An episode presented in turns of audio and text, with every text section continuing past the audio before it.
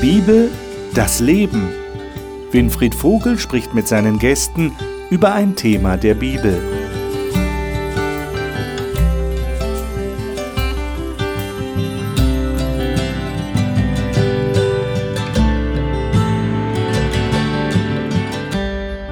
Wir sind immer noch mitten im Studium der Offenbarung, dieses letzten Buches der Bibel.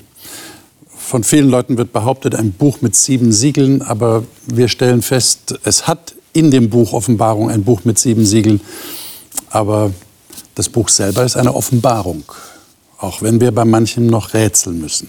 Das tue ich hier gemeinsam mit den Gästen. Ich freue mich, dass die Gäste wieder da sind, so wie letzte Woche auch schon und wie die ganzen Sendungen zuvor.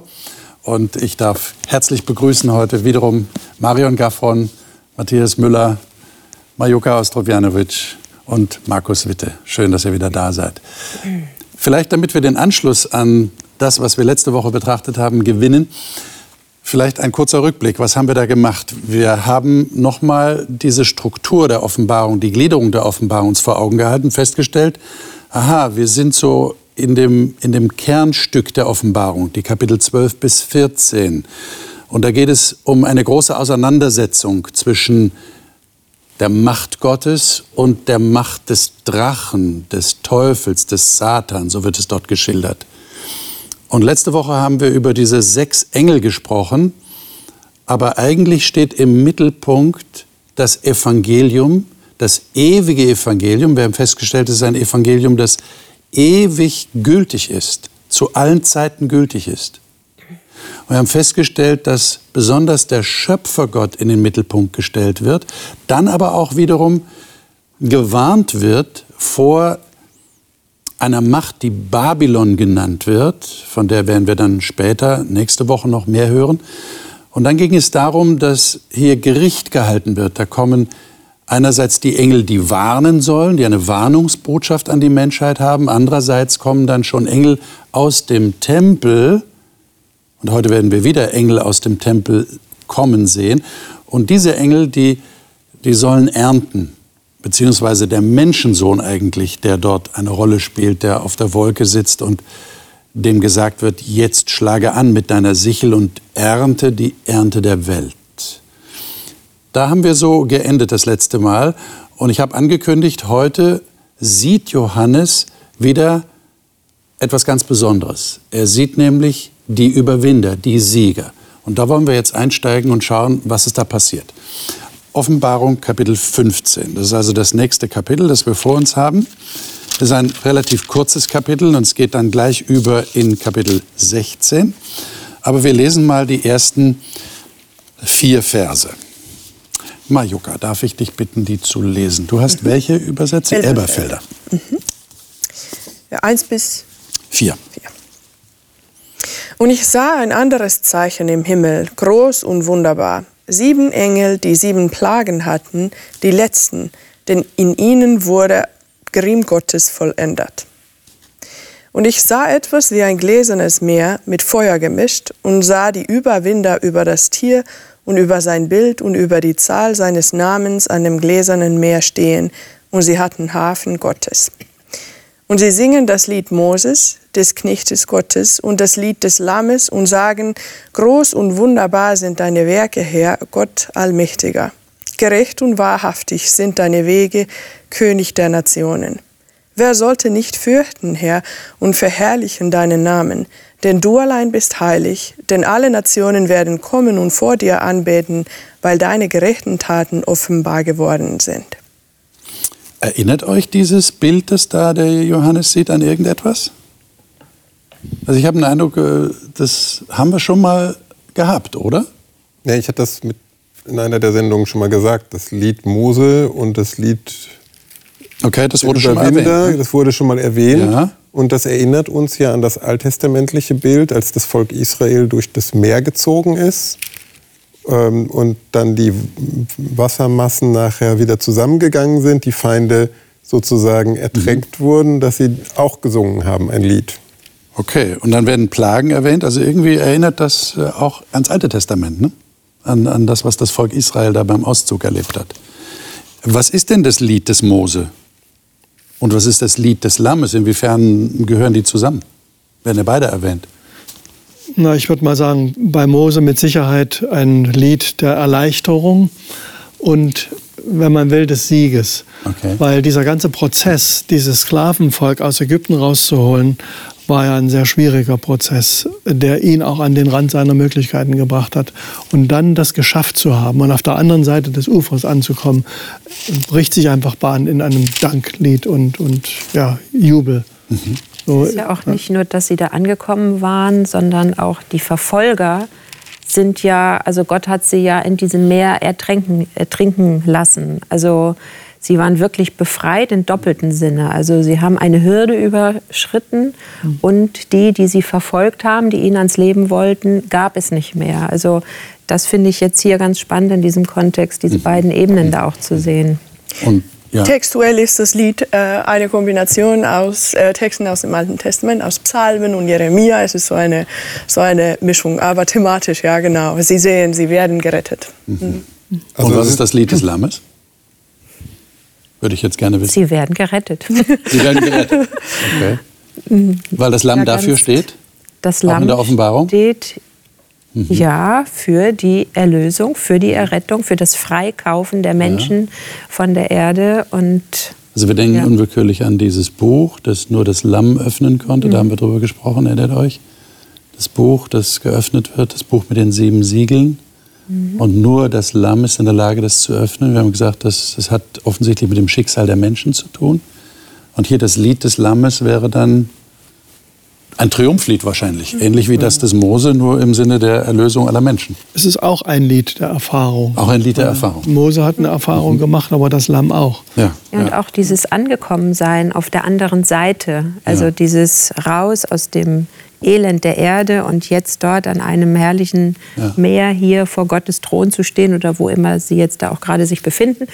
Ähm, ja, das ist so dieses, ich bin angekommen, okay. ich habe es geschafft. Mhm. Obwohl es eigentlich um Gottes Werke geht. Nur um Gottes Werke. Es geht nicht um, ich habe was gemacht, um hier zu sein, ja, sondern ja. Verse 3 und 4. Es geht um, wie wunderbar Gottes Werke sind. Gott hat es geschaffen, so dass ich hier jetzt stehe. Genau, kann. das meinte ich auch. Ja. Und das wird auch in, in 5. Mose 32, wo er das Lied des Mose von, von damals, dann heißt es da zum Schluss, dass Mose diese Worte dem Volk Israel vortrug. Also ähm, wahrscheinlich die nächste Generation, die das nicht alles erlebt hat, mhm. ähm, diese Erinnerungskultur. Ja. Ja. Jetzt haben wir ja im ersten Vers äh, die Information, ein großes Zeichen, erinnert uns übrigens an Kapitel 12, da war auch ein großes Zeichen, da war es die Frau. Ja? Äh, und hier sind es sieben Engel, die hatten die letzten sieben Plagen. Mit ihnen ist vollendet der Zorn Gottes. Und dann kommen diese Verse, die wir gerade äh, betrachtet haben, mit diesen Siegern, die das Tier und das Bild und die Zahl seines Namens besiegt haben. Das ist wie so ein Einschub, nicht? Mhm. Wir rechnen jetzt eigentlich mit den Engeln, mhm. mit den Plagen, aber jetzt kommt das.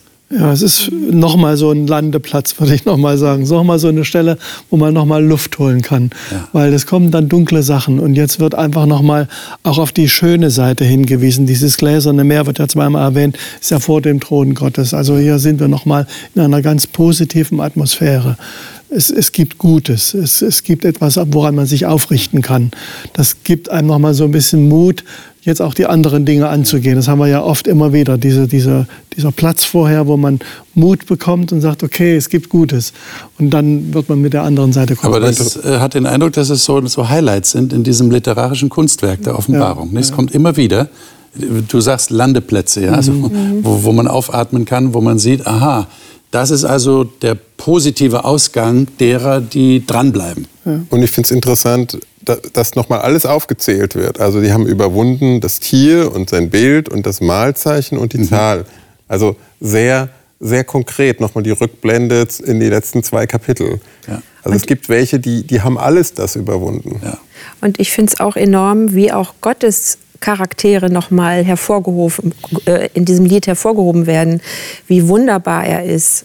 Und allmächtig ähm, und gerecht und zuverlässig. Und du bist der König aller Völker. Und wer sollte dich nicht ehren? Also Gott wird noch mal, also mir ist es jetzt so so eine Erinnerung. Denk doch noch mal dran, um welcher Gott hier eigentlich, um wen es hier geht, ja? Und alle Völker werden kommen und dich anbeten, denn alle werden deine Gerechtigkeit erkennen. Also ich finde es ganz wichtig, in diesem ganzen Durcheinander da auch immer wieder dran erinnert zu werden. Und das werden wir als Echo dann auch nachher wieder hören, auch in den dunklen Dingen, die da kommen. Äh, lesen wir mal weiter, Verse 5 bis 16.1. Das geht ja ineinander über. Ich sage ja immer wieder, Kapiteleinteilung ist viel später dazugekommen. Es ist ein Text. 5, also Kapitel 15, Vers 5 bis 16.1. Ähm, Markus, würdest du mal so nett sein und das lesen? Und nach diesem sah ich und siehe, der Tempel des Zeltes, des Zeugnisses im Himmel wurde geöffnet. Und die sieben Engel, welche die sieben Plagen hatten, kamen hervor aus dem Tempel, bekleidet mit reiner und glänzender Leinwand und um die Brust gegürtet mit goldenen Gürteln. Und eines der vier lebendigen Wesen gab den sieben Engeln sieben goldene Schalen, voll von der Zornglut Gottes, der lebt von Ewigkeit zu Ewigkeit. Und der Tempel wurde erfüllt mit Rauch von der Herrlichkeit Gottes und von seiner Kraft, und niemand konnte in den Tempel hineingehen, bis die sieben Plagen der sieben Engel vollendet waren. Und ich hörte eine laute Stimme aus dem Tempel, die sprach zu den sieben Engeln, Geht hin und gießt die Schalen des Zornes Gottes aus auf die Erde. Hm. Also wir sind hier wieder in einer siebener Reihe. Ich darf noch mal daran erinnern, an diese Gliederung der Offenbarung. Höhepunkt war 12 bis 14. Jetzt sind wir praktisch im Gegenstück zu dem, was bei den sieben Posaunen war. Ne? Äh, und das war ja so ähnlich. Ähm, jetzt würde mich interessieren, habt ihr euch Gedanken gemacht, warum hier steht, die kommen aus dem Tempel? Hat das eine besondere Bedeutung? Welche Rolle spielt der Tempel? Welche Rolle spielt das Heiligtum? Das hatten wir ja schon gesehen, das spielt eine große Rolle in der Offenbarung. Aber welche Rolle spielt es hier? Also insgesamt macht es auf mich den Eindruck, als ob Tempel und Thronsaal Gottes ineinander fließen. Mhm. Dass das nicht zwei verschiedene ja. Räumlichkeiten ja. sind. Damit würde auch der Tempel praktisch zu einer Art, sage ich mal, Regierungszentrale für das Universum mhm. werden. Und was da passiert, geht eben von da aus. Das ist dann einfach ein, sagen wir mal, ein logischer mhm. Zusammenhang. Mhm. Ja, das Zentrum, da, ist, da sitzt die Regierung sozusagen und von da aus kommen die Direktiven. Aber jetzt gibt es ja offensichtlich Assoziationen, die auch irgendwie verstärkt werden. Habt ihr das hier gesehen? Vers 5. Es wurde aufgetan der Tempel. Es steht nicht nur Tempel, sondern wie hast du das, das gelesen bei dir? Das Zelt, Zelt, der Tempel des Zeltes des Zeugnisses. Das hört sich sprachlich ein bisschen äh, kompliziert an. Ja, wie steht's denn? Ne, bei Luther steht es einfach die Stiftshütte im Himmel. Mhm. Aber es steht natürlich das Zelt des Zeugnisses mhm. oder Zelt der Begegnung, ja, ist ja, auch genannt. Genau. Ähm, also worauf spielt das an?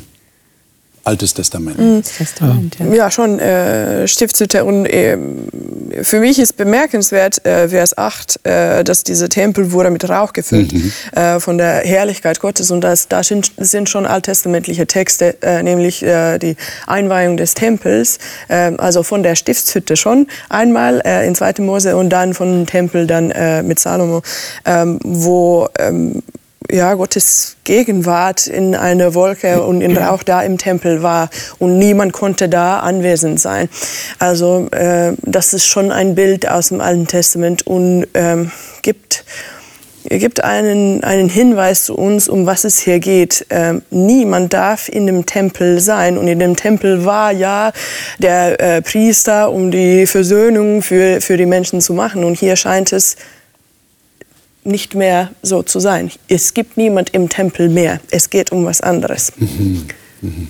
Aber ich empfinde hier auch so viele Anklänge eben an diese Geschichte mit Mose und dem Durchzug durch das Meer und diesem Lied des Mose und die Stiftshütte als ja, Synonym auch für die Wüstenwanderung und so weiter. Und diese Plagen, die jetzt kommen, wir hatten auch beim Auszug aus Ägypten diese Plagen, die irgendwie auch kanalisierend oder katalysierend wirkten ähm, für auf der einen Seite für das Volk, auf der anderen Seite für die bedrängende Macht. Und diese Assoziation äh, entdecke ich jetzt immer wieder auch hier, auch diese Begrifflichkeit von Plagen und ähm, da unterstreicht es nach meinem Empfinden mhm. so diese Situation. Aber ich denke, der Vers 5 sagt schon, und nach diesem sah ich. Das heißt, also zumindest sieht er in einer Sequenz. Also erst mhm. Es kommt so eine Zeitkomponente. Es kommt eine Zeitkomponente ja. rein. Und ich würde das ähnlich äh, wie du, Majoka, äh, interpretieren. Es ist keine Versöhnungszeit. Mhm. Das ist das. Obwohl der Tempel das suggeriert. Obwohl der Tempel das suggeriert. Während wir sonst den Tempel auch bis, bis äh, in die letzten Kapitel immer wieder gesehen haben, hier ist noch Versöhnung möglich, äh, sieht es hier so aus, dass keine Versöhnung mehr möglich ja. ist. Ja. Okay. Ähm, gehen wir mal in die Plagen hinein sozusagen. Mhm. Ähm, vielleicht könnt ihr eine kurze Zusammenfassung geben. Äh, was wird denn da geschildert? Was, was sind denn diese Plagen? Also sieben Zornschalen ja, werden jetzt ausgegossen. Ja, der, der Befehl ist erteilt, der kommt aus dem Tempel. 16 Vers 1. Geht hin und gießt aus die sieben Schalen des Zornes Gottes auf die Erde. Was passiert jetzt? Es gibt auf jedes dieser, dieses Ausgießen der Schalen gibt es irgendeine Reaktion. Ja. Es passiert also aufgrund dessen, also es muss nicht zwingend bedeuten, dass diese, also dass, dass der Engel das jetzt macht, was da passiert, aber er zieht den Stöpsel, könnte man sagen. Ja, also es passiert dann irgendwas durch das, was er mit der, mit der Schale halt ja. in Gang setzt ja. oder, oder auslöst, wie auch immer. Nehmen wir mal Beispiele. Was passiert denn tatsächlich? Also mich erinnert das an die Posaunen, die wir schon mal hatten. Richtig. Ja. Also es ist sehr ähnlich. Okay. Also wenn, wenn man zum Beispiel die Posaunen als vorläufiges Gerichtshandeln Gottes gesehen hat, dann ist es hier, es sieht so aus wie ein endgültiges Gerichtshandeln, als wäre das spiegelbildlich. Intensiviert. Intensiviert, ja. So könnte mhm. Also als sagen. erstes kriegen da Menschen bösartige und schmerzhafte Geschwüre. Wer kriegt die? Alle Menschen, die das Zeichen des Tieres trugen und seine Statue angebetet hatten.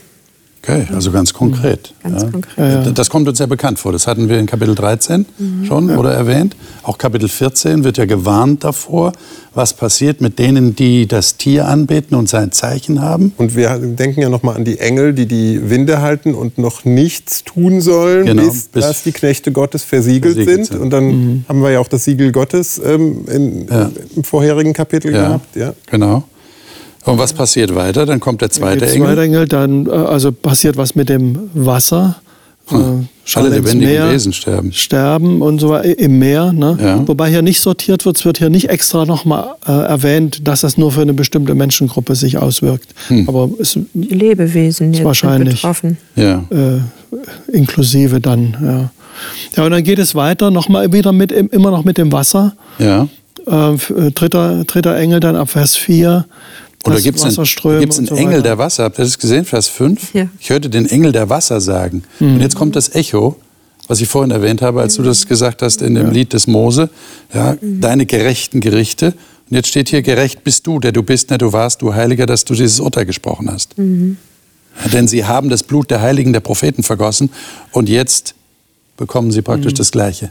Also es reiht sich ja, wenn wir dann auch weiter durchgehen, ja. wenn wir das ja merken, es reiht sich ja eine schlimme Sache an die ja. andere. Ja. Man mag sich das gar nicht richtig vorstellen. Das ist ja auch ein bisschen, sagen wir mal, für mich jedenfalls nicht sicher, sind das jetzt äh, wirklich konkrete Dinge oder sind, sind die Dinge übertragen zu sehen? Man ist unsicher, ist das hier auch Symbolsprache oder ist es, genau. ist es buchstäbliche Wo, Wobei Vers 6 würde mir ja schon einen Hinweis geben, also wie viel Märtyrer gab es äh, in, in, in, der Geschichte, dass ja. das jetzt nicht nur mhm. symbolisch ist. Ja, ja. Ähm, das Blut der Heiligen und Propheten haben sie vergossen. Das klingt so, als wenn es jetzt vorbei wäre. Also es gibt wohl keine Märtyrer in großer Zahl mehr. So sieht das aus. Ja. ja das Aber natürlich so ein Satz, Blut hast du ihnen zu trinken gegeben. Mhm. Ja, ja. Aber das war da ja fragt man sich dann an der Stelle schon, ist das wirklich buchstäblich? Also, äh, schwer vorstellbar.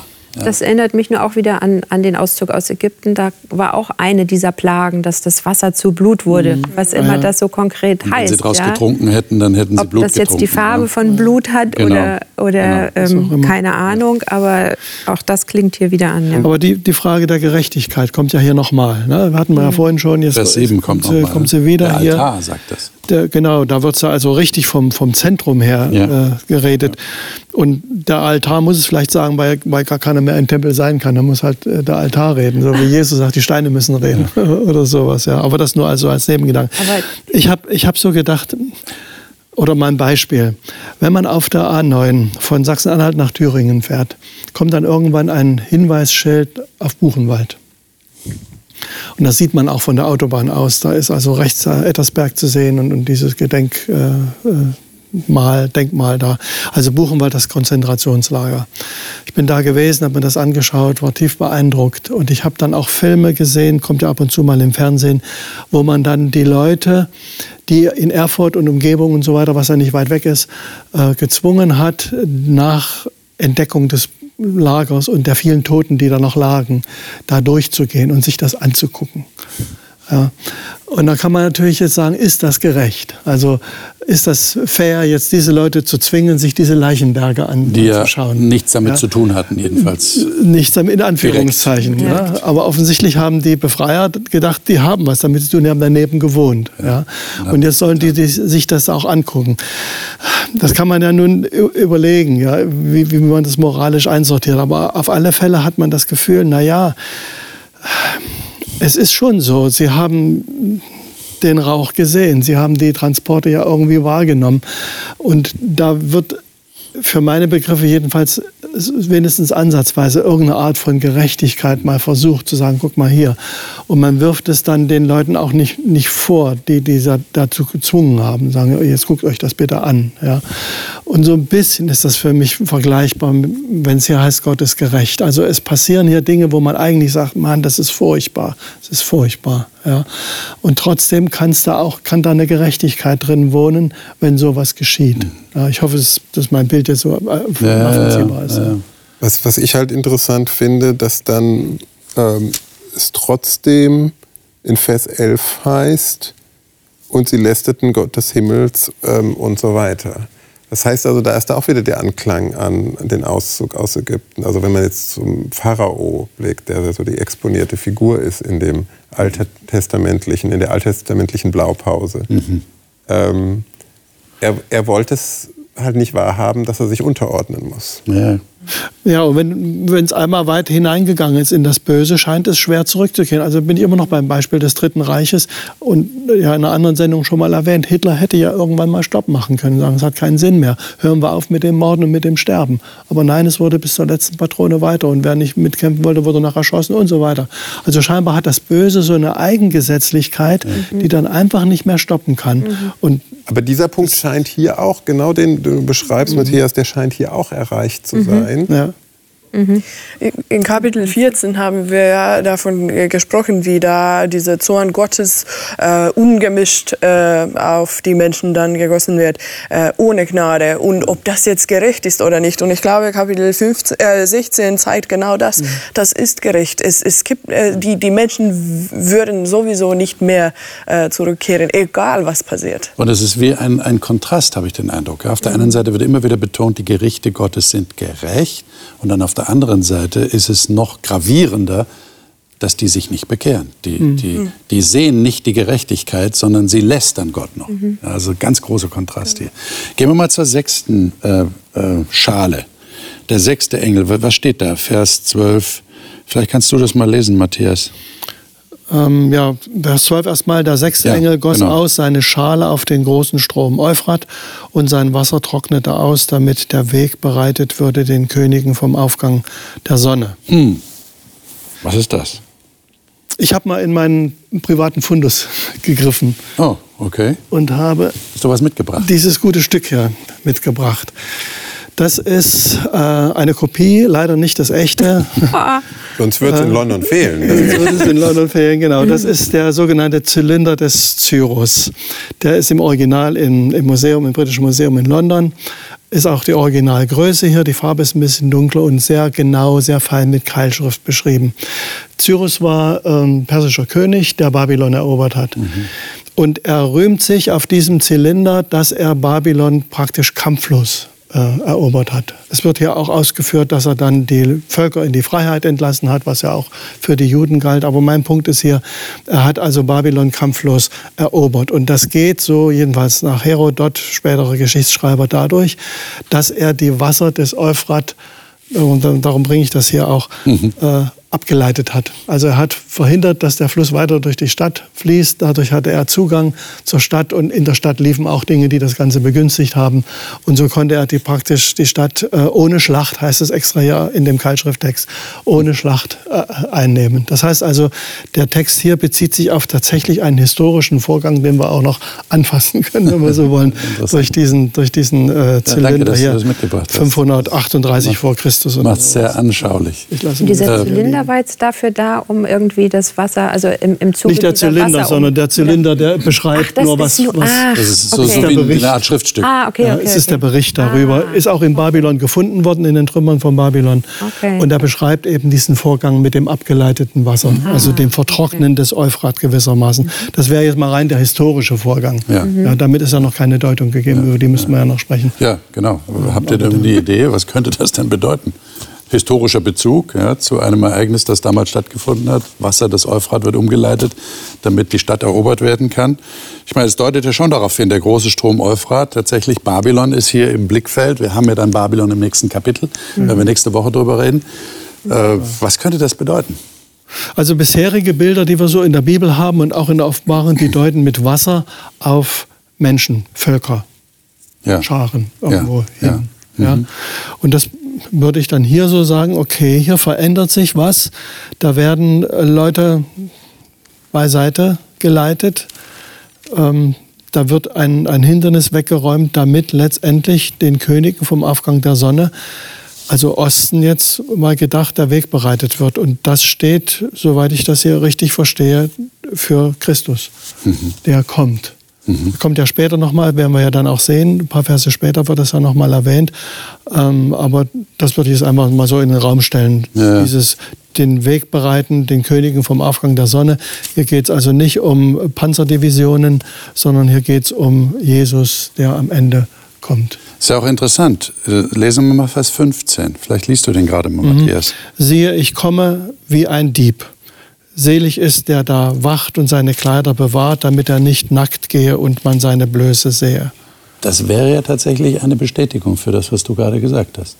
Ja, hm. das, ist ein ganz überraschender Einschub. Hm. Ja, siehe, ich komme wie ein Dieb. Hier redet offensichtlich der, der da kommen will, und das kann nur Jesus sein.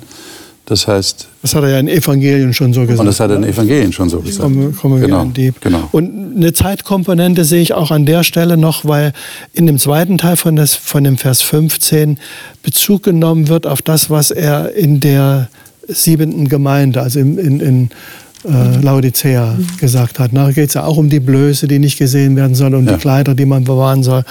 Ja. Ähm, das heißt, wir sind ja wirklich ganz am Ende. Ja. ja. Und dann kommt Harmageddon. Harmageddon. Mhm. Das also ich denke, wahrscheinlich alle Zuschauer, auch die, die nicht die Bibel das Leben äh, gucken. Wahrscheinlich. Ja. ja, was machen wir jetzt? Überlassen wir es Hollywood, die Interpretation dieses Ortes zu geben? Oder habt ihr eine bessere Idee? Na, sprachlich beschreibt es ja Megiddo. Ja und den Berg und den gibt es ja so nicht. Den gibt es gar nicht. Ja. Also, also, nicht als geografischen Ort. Ich bin da gewesen, du wahrscheinlich auch. Ja. Ähm, da ist nichts. Also in der Nähe ist das Karmelgebirge, das ja. Das ja. Genau. Und Megiddo ist gar nicht so groß, nee. also relativ klein. Ja. Also wenn man den Berg Karmel als, als, weil es geografisch Nähe ist, wenn man das assoziieren wollte, dann denkt man natürlich an Elia, wo mhm. es darum geht, hier ist auch eine Entscheidung. Ja. Also es geht um, um eine Entscheidung am Ende. Ja. ja zwischen Gott und einem anderen System der Anbetung. Ja. Und im Alten Testament wird ja die letzte Schlacht sowieso in der Nähe von Jerusalem lokalisiert. Also von daher passt das auch nicht. Passt das auch nicht. Ähm, allerdings, nach Altem Testament ist ja Megiddo der Ort, wo äh, die gerechten Israeliten von gottlosen Heiden angegriffen werden. Also es geht schon um eine Auseinandersetzung wieder zwischen zwei entgegengesetzten Mächten oder dem Volk Gottes, das angegriffen wird von denen, die gegen Gott arbeiten. Ähm, habt ihr eine Vorstellung, ihr persönlich eine Vorstellung davon, Armageddon? Soll ja Leute geben, die haben große Angst davor, dass es der dritte Weltkrieg ist und dass da irgendwo äh, Waffensysteme zusammengezogen werden? Äh, habt ihr diese also, Angst auch? Also ich, ich, ich stelle mir das halt so vor, es, es, ist ja eigentlich eine bipolare Situation. Es mhm. gibt entweder diejenigen, an, hier an der Stelle der Offenbarung gibt es nur noch zwei Gruppen.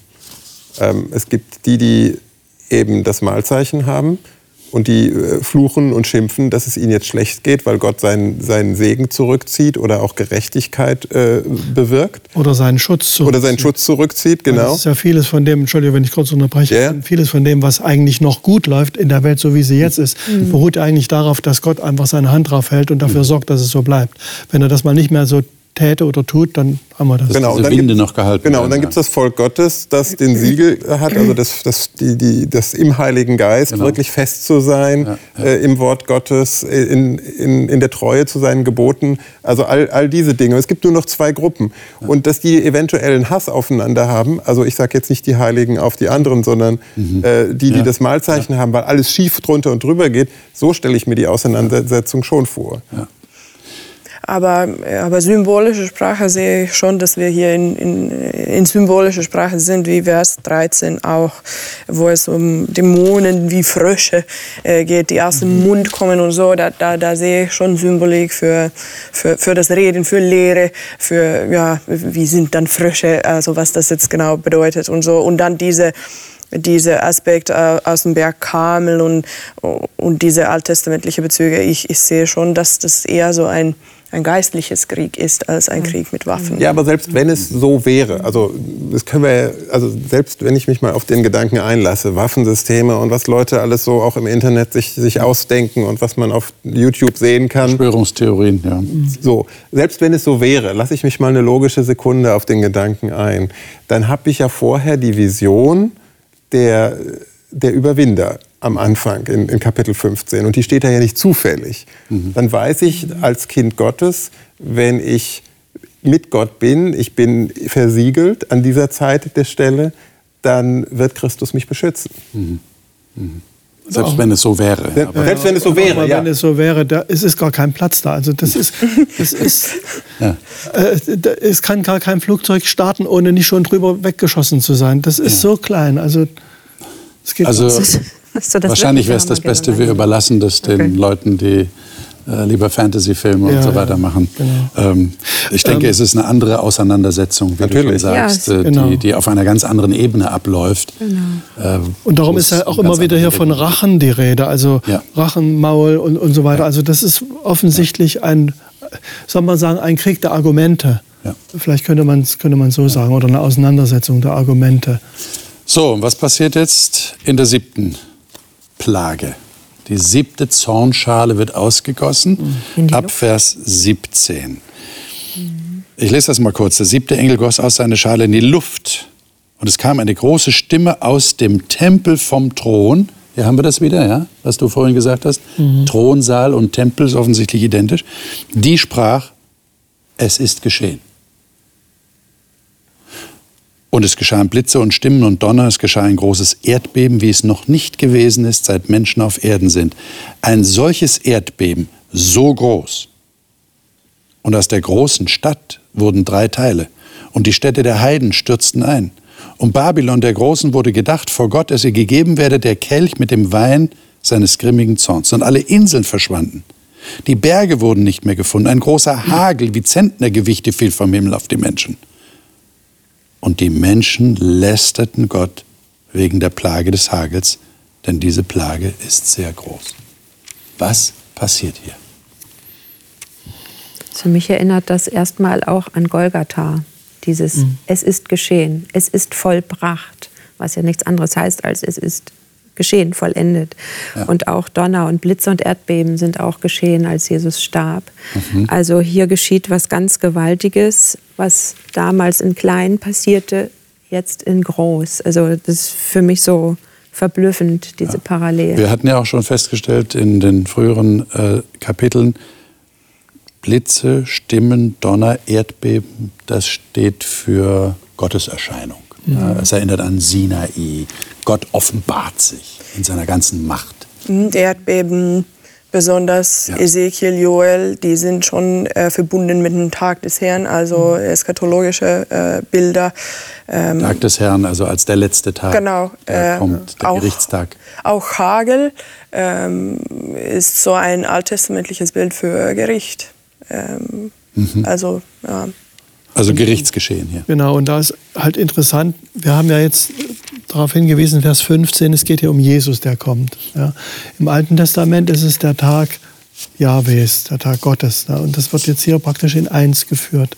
Das heißt, hier haben wir nochmal so eine, so eine Überlagerung praktisch von, von Jesus als Gott. Mhm. Ja, der in seiner Vollmacht und, und großen Kraft eben dann jetzt hier in Erscheinung tritt. Er ist nicht mehr das schwache Lamm jetzt in dem Sinne, mhm. ja, der, der am Kreuz hängt und, und machtlos ausgeliefert ist, sondern jetzt hat sich die Situation geändert. Was ich so interessant fand, diese Formulierung, dass vor Gott Babylon der großen Stadt gedacht wurde. Also in einer bestimmten Richtung. In einer bestimmten wurde, ne? Richtung, ne? weil ich meine, Gott weiß ja eh, was. Geht ja weiter der Satz. Ja, ja, ja, ja.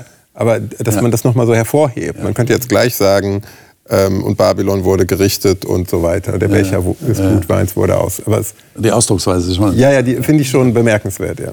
ja. Und da steht ja dann, dass ihr gegeben werde der Kelch mit dem Wein seines grimmigen Zorns. Mhm. Das ja. ist ja auch eine Assoziation, nicht? Dieser Wein. Ja, und der Kelch auch. Und der Kelch auch hatten wir ja schon erinnert, an den Belsazar sind wir ja noch in Babylon. Genau. Ja, das ist ja genau die Szene hier mit dem, ja. mit dem äh, genau. Zylinder hier das auch. Festgelage von das Belsazar. Festgelage ja. und der missbrauchte Kelch aus dem Tempel. Ja. Und jetzt wird das Ganze eben umgedreht. Das, äh, hier dreht sich das Ganze und sagt so, dann, dann, wenn du Kelch haben willst, dann kriegst du auch Kelch. Allerdings nicht mit dem gefüllt, was du dir so denkst. Würdet ihr sagen, das ist äh, Weltuntergang? Ja, Welt Oder ist es noch nicht so weit?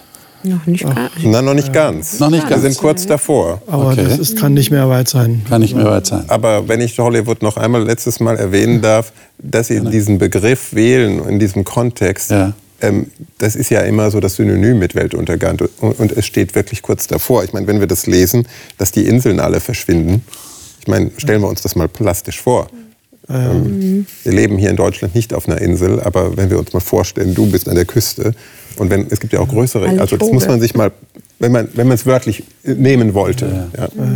Es ist schon sehr sehr allumfassend, was hier passiert. Also sehr sehr dramatisch, sehr ja. drastisch. Auf alle Fälle hat sich das allgemeine Denken mit dem Harmageddon und dem Weltende sehr verknüpft. Ja? ja? Und wenn man im Internet guckt, das sind ja Millionen von Einträgen, äh, die es da gibt zu diesem Begriff. Also die Leute beschäftigt das offensichtlich sehr. Ja. Aber es steht hier kurz bevor. Das ist, glaube ich, äh, von der Dynamik des gesamten Buches Offenbarung merkt man das schon. Ja. Mhm. Jetzt gehen wir doch zum Schluss der Frage noch nach, ähm, warum, warum steht das da? Ich meine, ich habe so den Eindruck, keiner von uns beschäftigt sich sehr gerne.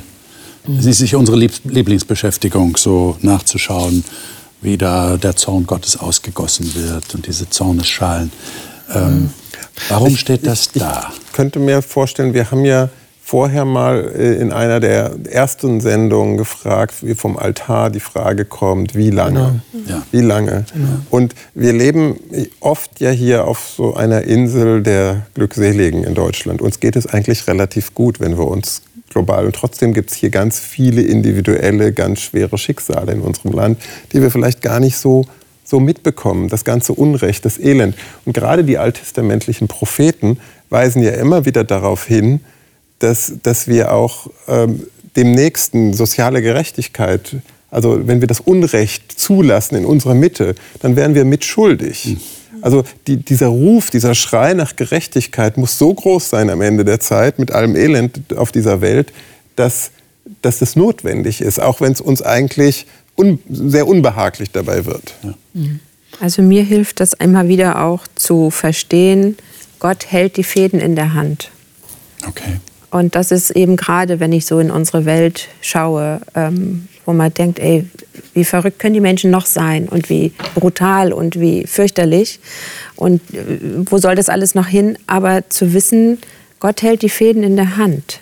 Also wie auch immer das jetzt im Detail sich entwickeln wird und was auch an Schrecklichem ich vielleicht sehen muss, Gott hält die Fäden in der Hand und er ist gerecht. Also das, darum diese, diese Landeplätze sind mir da ganz bedeutsam, mich immer wieder daran zu erinnern. Egal, was ich an Schlimmen sehe auf der Welt, Gott ist gut und gerecht und das will ich glauben.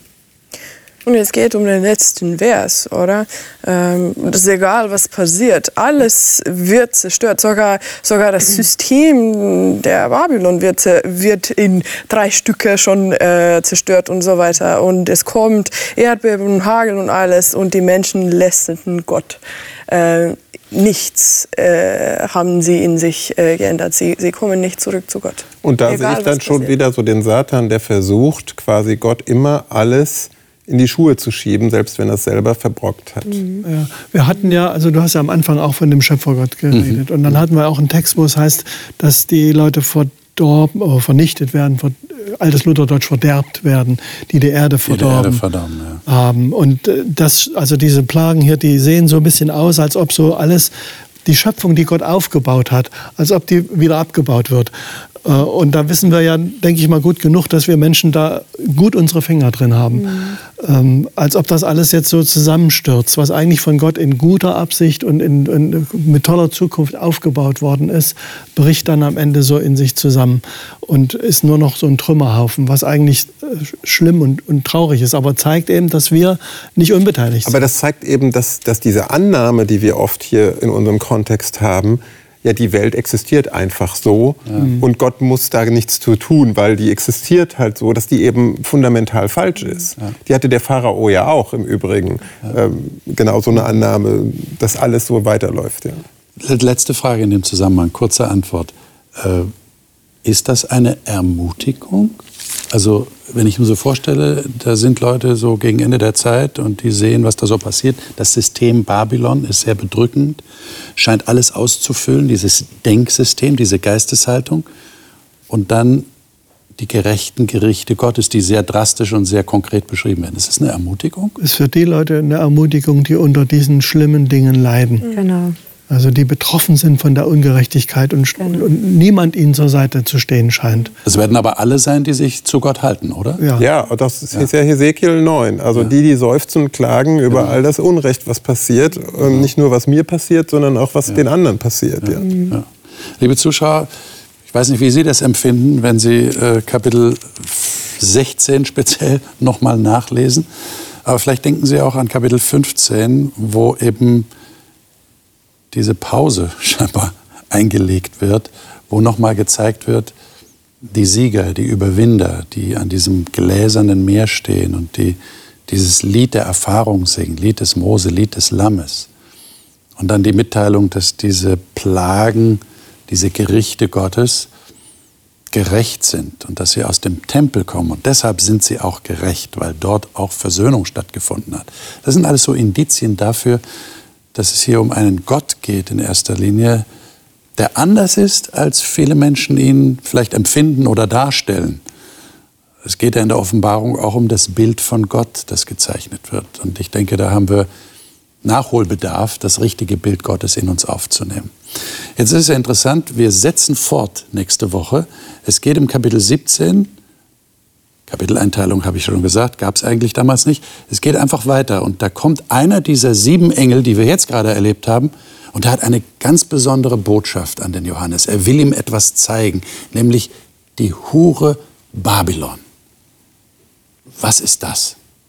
Wir haben Babel schon, schon gesehen, das ist schon vorgekommen, aber jetzt wird es ganz ausführlich beschrieben.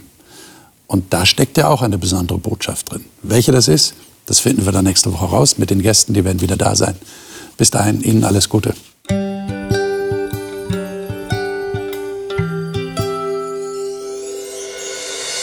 Sie hörten auf Hochchannel Radio die Bibel, das Leben mit Winfried Vogel und seiner Gesprächsrunde.